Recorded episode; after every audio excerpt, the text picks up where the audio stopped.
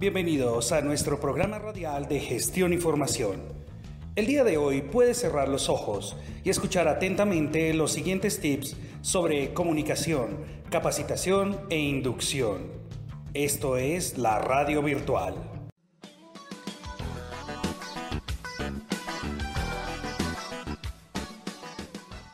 Iniciamos el programa de hoy recordando los principales aspectos legales sobre este tema como por ejemplo el decreto 1072 de 2015.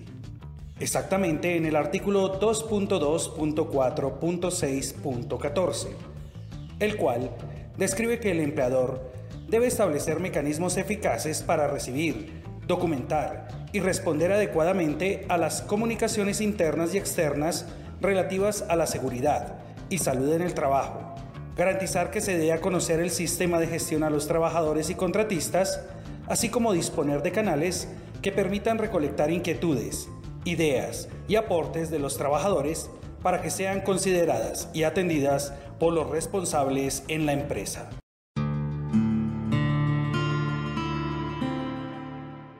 Por otra parte, en el artículo 2.2.4.6.11 se menciona que el empleador o contratante debe definir los requisitos de conocimiento y práctica en seguridad y salud en el trabajo necesarios para sus trabajadores. También debe aportar y mantener disposiciones para que estos los cumplan en todos los aspectos de la ejecución de sus deberes u obligaciones, con el fin de prevenir accidentes de trabajo y enfermedades laborales, conocidos también como riesgos laborales. Para ello, debe desarrollar un programa de capacitación que proporcione conocimiento para identificar los peligros y controlar los riesgos relacionados con el trabajo, hacerlo extensivo a todos los niveles de la organización, incluyendo a trabajadores dependientes, contratistas, trabajadores cooperados y los trabajadores en misión. Recuerden, queridos oyentes, que este programa de capacitación debe estar documentado y debe ser impartido por personal idóneo, conforme a la normativa vigente. Este programa debe ser revisado mínimo una vez al año, con la participación de Sucopaz y de la alta dirección de la empresa, con el fin de identificar las acciones de mejora.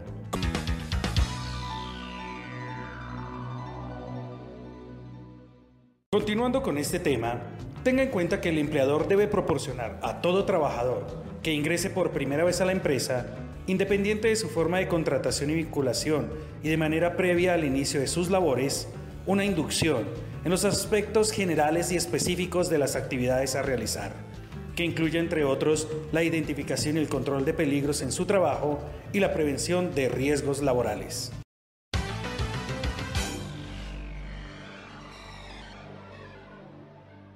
Estamos de vuelta. Ahora bien, ¿cómo garantizar que se ejecute el programa de capacitación? Desde el punto de vista legal, se cuenta con el artículo 2.2.1.2.3.1 del decreto 1072 de 2015, en el que se menciona que para dar cumplimiento a lo establecido en el artículo 21 de la Ley 50 de 1990, los trabajadores tienen derecho a un número de horas equivalente a dos semanales de actividades recreativas, culturales o de capacitación dentro de la jornada de trabajo. Por su parte, el artículo 2.2.1.2.3.3 establece que la asistencia de los trabajadores a las actividades programadas por el empleador son de carácter obligatorio y que los empleadores podrán organizar las actividades por grupos de trabajadores en número tal que no se vea afectado el normal funcionamiento de la empresa. Es que no hay excusa para que los jefes no dejen programar capacitaciones o para que los trabajadores no asistan a estas.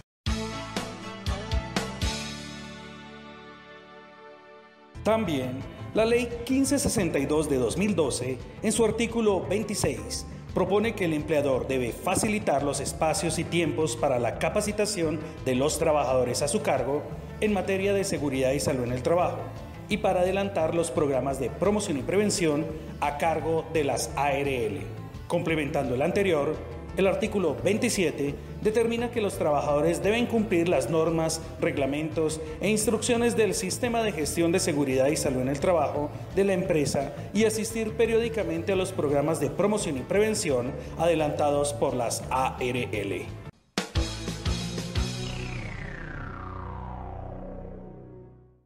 ¿Qué tal si ahora les dejo unos tips para su trabajo diario? No olvide que divulgar y comunicar son sinónimos. No pase por alto las obligaciones que tiene frente al sistema de gestión. Recuerde comunicar las responsabilidades en seguridad y salud en el trabajo a todos los niveles de la organización. La comunicación de los actos y condiciones inseguras son un insumo fundamental para mostrar mejora continua en el sistema, pero para ello es necesario que usted implemente metodologías en las cuales para los trabajadores sea agradable reportar. Esto solo lo logrará si cierra los hallazgos que se han identificado. Parte fundamental de la comunicación inicia desde el momento en que el trabajador es contratado y se encontrará con usted en la inducción al sistema desde ese momento, usted debe buscar estrategias que involucren día a día al nuevo trabajador en su sistema. Recuerden, apreciados oyentes, comunicar a los trabajadores los nuevos requerimientos legales que establezca la autoridad competente.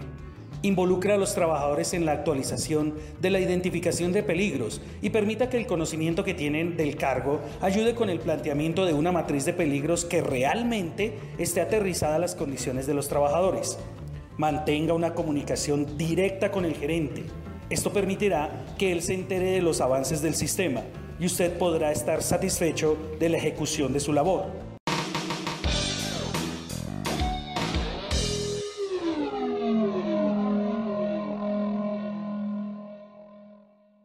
La comunicación también involucra su relación directa con la ARL Busque las estrategias que permitan mejorar su sistema por medio de las asesorías que le puedan brindar. En cuanto a las capacitaciones, por favor, tenga en cuenta las condiciones de trabajo presentes y verifique muy bien las necesidades que se tienen para que se lleven a cabo realmente las capacitaciones que sean necesarias.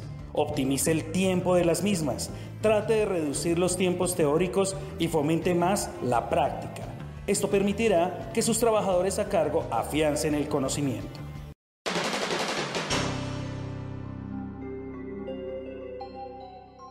Usted como encargado del sistema debe participar en todas las capacitaciones, pero no se convierta en el centro de atención vanagloriándose de su conocimiento. Al contrario, permita que los demás participen, muestre ser un verdadero líder, fomente el aprendizaje y alabe su intervención por mínima que sea.